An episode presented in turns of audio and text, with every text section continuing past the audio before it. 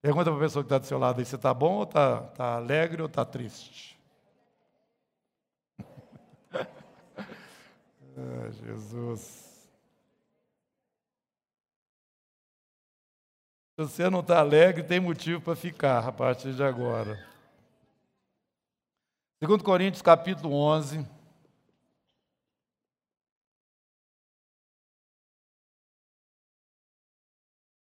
Está escrito o seguinte: Quisera eu me suportasseis um pouco mais da minha loucura. Suportai-me, pois, porque zelo por vós com zelo de Deus, visto que vos tenho preparado para vos apresentar como virgem pura a um só esposo, que é Cristo. Mas receio que, assim como a serpente enganou a Eva com a sua astúcia, assim também seja corrompida a vossa mente e se aparte da simplicidade e pureza devidas a Cristo. Eu gostaria de passar para os irmãos, né, já temos feito isso, mas insistir um pouco mais, naquilo que é o peso ou a responsabilidade, aquilo que está sobre os ombros dos presbíteros e daqueles que o Senhor tem levantado nesse ministério para conduzir os irmãos que aqui estão debaixo dessa liderança. É um empenho do nosso coração, é um esforço nosso, é levar toda a congregação a um relacionamento com o Senhor, um relacionamento onde essas características sejam manifestadas: pureza e simplicidade. Pureza e simplicidade devidas a Cristo. A igreja do Senhor não tem nada de complicado. Né? Na verdade, as coisas são todas simples e nós precisamos entendê-la como realmente ela é. E não ficar aqui inventando a igreja da forma como nós achamos ou outras pessoas dizem que deve ser. E temos aqui enfatizado a necessidade da sua vida, da sua comunhão com o Senhor, independente de alguém ou de alguma outra pessoa, no caminho ou entre você e essa intimidade sua com o Senhor. Isto é vital, você precisa ter a, a, intimidade necessária com Deus que produz uma vida cristã normal no seu dia a dia. Porque nós vivemos, irmãos, na perseverança. João disse: Eu sou o irmão de vocês na perseverança e na tribulação. Muitos de nós estamos vivendo uma tribulação maior, outros menor, mas todos nós vivemos num mundo que é antagônico à fé que nós professamos e à vontade de Deus para as nossas vidas. É impossível você viver uma vida cristã de qualidade em conformismo com o mundo. Não tem jeito. Não vos conformeis com este século, é a orientação da palavra, mas transformai-vos pela renovação da vossa mente. Agora, como que essa renovação acontece? Se você não tem uma vida intensa, uma vida é, de amizade com o Senhor e com o seu Espírito, se o Espírito dele não conversa com você, você não conversa com ele, esporadicamente você lê a Bíblia, no fim de semana você vem aqui e adora a Deus junto conosco, não é? nesse momento tão agradável que nós estamos aqui celebrando o nome do Senhor, e a sua vida se resume nisso. Irmão, presta atenção, os dias são maus. Você não tiver intensidade de vida com o Senhor, você certamente será levado. Levado por quê? Pela enxurrada de coisas que Satanás hoje já tem de uma forma concentrada em todos os setores da vida nossa hoje, em todas as camadas sociais. Você, sem querer, vai ser arrastado e vai ser levado a focar em coisas que vão distrair a sua visão e você estará despreparado para o seu encontro com o Senhor. Não pode acontecer isso conosco aqui nesse ministério, pelo menos, porque a nossa ênfase e preocupação é que você tenha essa intensidade de vida com o Senhor. Por isso, nós estamos é, buscando nas Escrituras aquilo que motivou, o que fez com que a igreja, logo nos seus primeiros momentos, tivesse então a expressão que teve ao ponto de transformar o mundo. Grande império romano, né? ele ruiu diante do evangelho, embora eh, os nossos irmãos não estivessem lutando com espadas, não estivessem lutando como aqueles outros povos que estavam sendo invadidos pelos romanos. Pelo contrário, eles sabiam que a luta era nas regiões celestes e tinham armas poderosas em Deus, e o testemunho que davam diante da oposição e da tribulação e da opressão era tão grande, e a presença desse Jesus era tão palpável no meio deles, que foi é, irreversível aquele processo de ruir aquele império inteiro é, diante do testemunho dos nossos irmãos que morriam ali dando testemunho do Senhor. Hoje a nossa vida, pelo menos no Ocidente, tem sido muito fácil. Né? E nós pensamos que com isso nós podemos então viver a vida cristã também de uma forma mais leve, mais natural, mais folgada. Engano seu. Porque dentro dessa facilidade, nós estamos dentro de uma engrenagem no mundo onde o seu cérebro, a sua atenção, o seu tempo, ele é sugado. E você nem percebe isso. Quando você assusta, chegou no meio da semana. E eu creio que 90% de vocês aqui deve estar um pouco assim, impressionado com a rapidez que o ano passou. É verdade isso? Vocês estão entendendo que passou depressa? Pois bem, gente, daqui um pouquinho nós vamos estar diante do, do tribunal de Jesus. Aí vocês vão gritar: Pastor Neve, vem cá me ajudar. Pastor Robert. Eu também vou estar lá, né, passando aperto, né?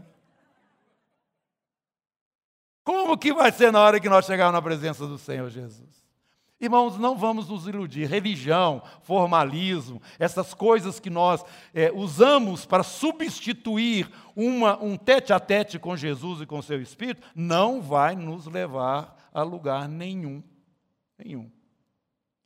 Então nós estamos aqui insistindo, porque o Espírito de Deus tem nos mostrado claramente que nós precisamos estar ao redor da pessoa do Espírito Santo nos nossos momentos de comunhão, de reunião, nós precisamos focar o nosso Deus de tal forma que ele esteja nítido no nosso dia, nas nossas atividades, no nosso, em todos os lugares. Nós precisamos ter entendimento de que somos responsáveis diante de Deus para refletir o caráter de Cristo no lugar onde nós estamos. Por isso, irmão, que nós estamos convocando vocês a todos os domingos Subir aqui nessa montanha que Deus nos deu. Que lugar maravilhoso. Isso aqui é um milagre. Primeiro ano, a primeira laje. Segundo ano, a segunda laje. Tem dois anos, nós estamos fazendo exatamente dois anos aqui nesse lugar. Não é bênção de Deus, irmãos? Nos dois anos mais tristes da economia da história do Brasil, será que nós não estamos vendo o Senhor nos abençoando?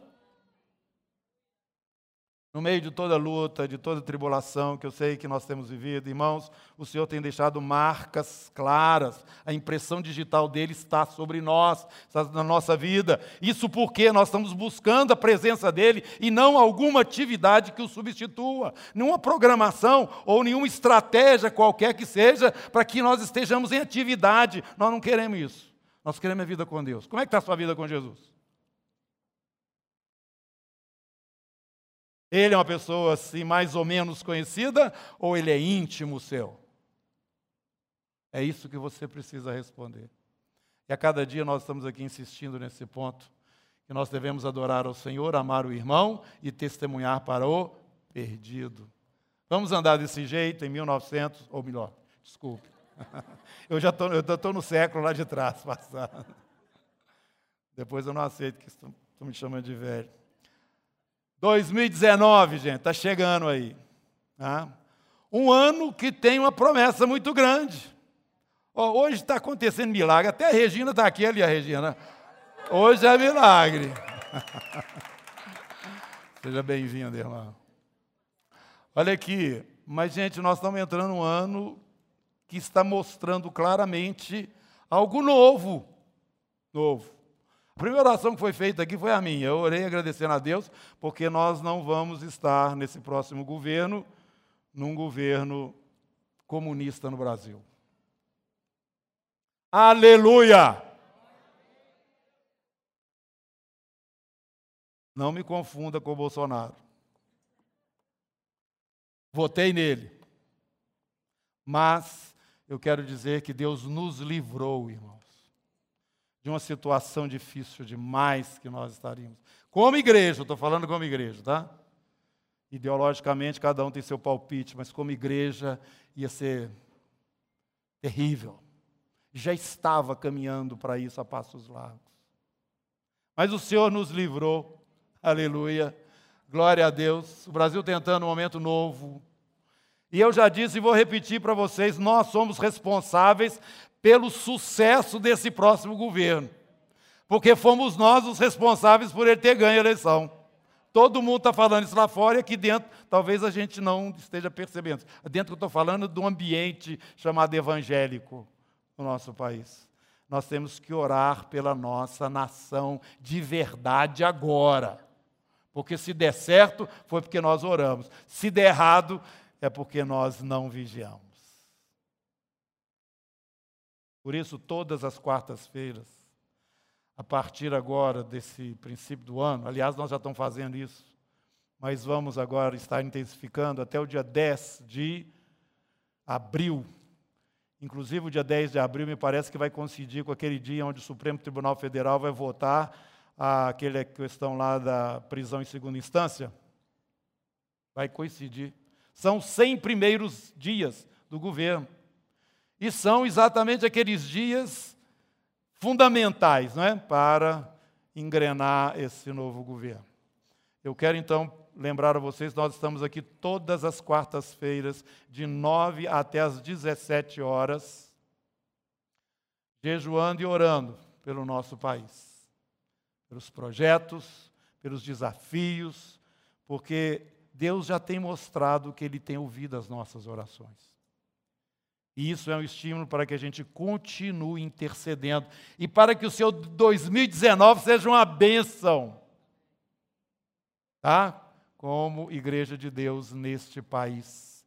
E a partir da sua intimidade, da sua vida com o Senhor, você vai estar abençoando essa nação, porque muito vale em sua oração, né?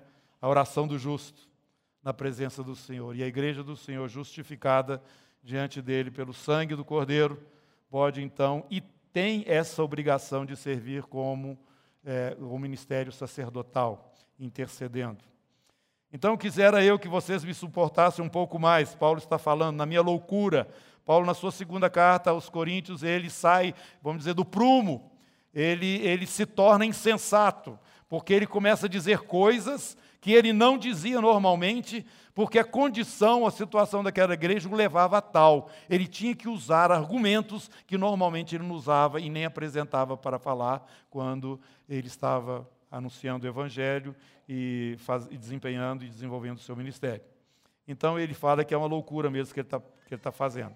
Mas essa loucura, esse esforço dele, quando ele então abre o coração e começa a dizer das experiências que ele teve, coisa que ele não fazia, ele estava voltado para que aquele povo, aqueles irmãos ali em Corinto, fossem guardados, fossem preservados, de tal forma que no dia que eles chegassem diante de Jesus, eles chegassem então puros, santificados, abençoados na presença de Deus. E ele então, com seu trabalho né, apostólico ali, então recompensado com esse fruto ali é, completo.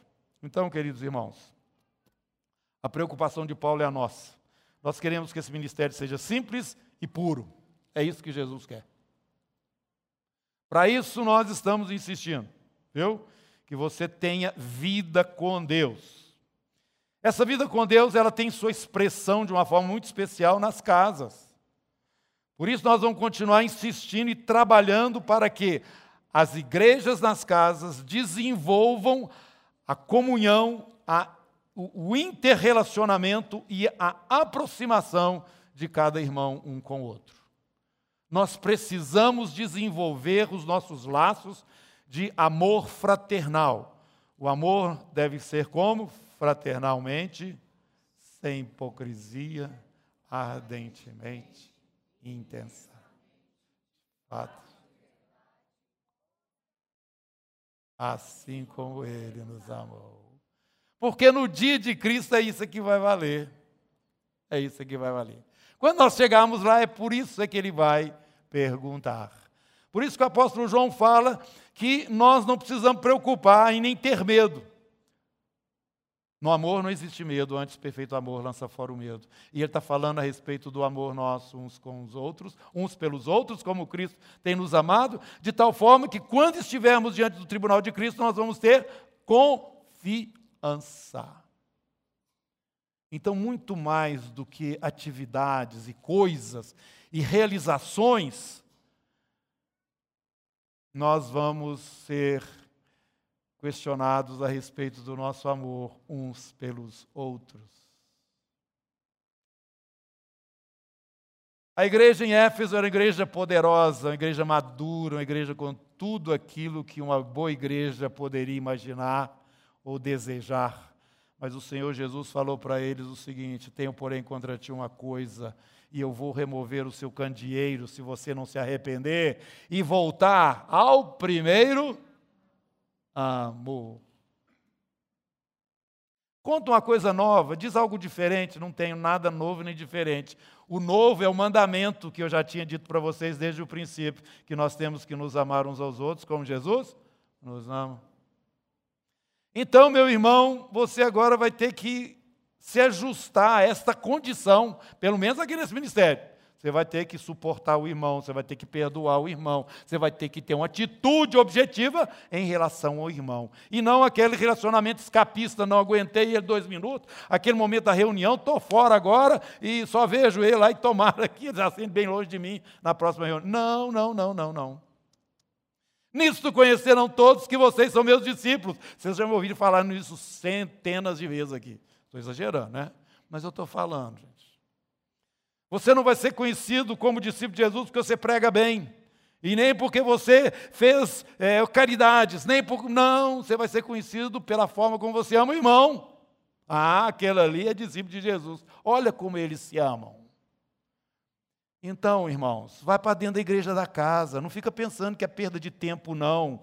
É a perseverança, é o seu dia a dia, é o relacionamento, é o corpo de Cristo é simplicidade e pureza, não fica procurando coisa maravilhosa demais para mim, não. É uma vida onde a pessoa de Jesus vai começar a refletir a partir da sua própria vida, pelo seu obedecer o mandamento de Jesus. Este é o meu mandamento. Isto vos mando.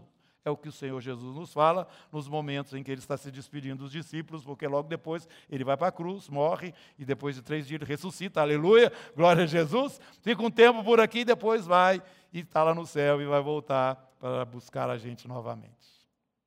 Mas enquanto isso, enquanto isso, você precisa ter a sua congregação. Quantos aqui estão dentro de uma igreja casa? Levanta a mão.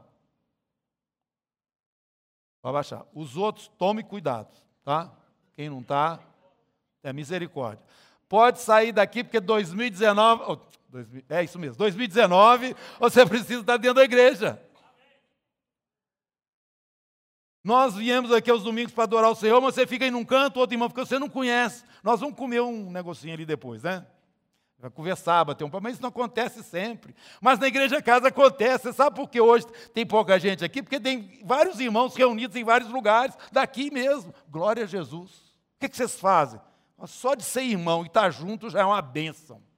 Vai visitar, vai tomar café junto e, e compartilhar aquilo que Jesus está fazendo na sua vida, a sua situação. Qual que é o seu drama? Se é que tem. Estou muito alegre. Então fala comigo por quê.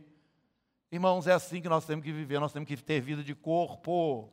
E a situação do mundo hoje tem feito com que a gente viva isolados, cada vez mais isolados. E Jesus está falando: vocês são meu povo, vocês estão igual vaca no pasto, cada um para um canto.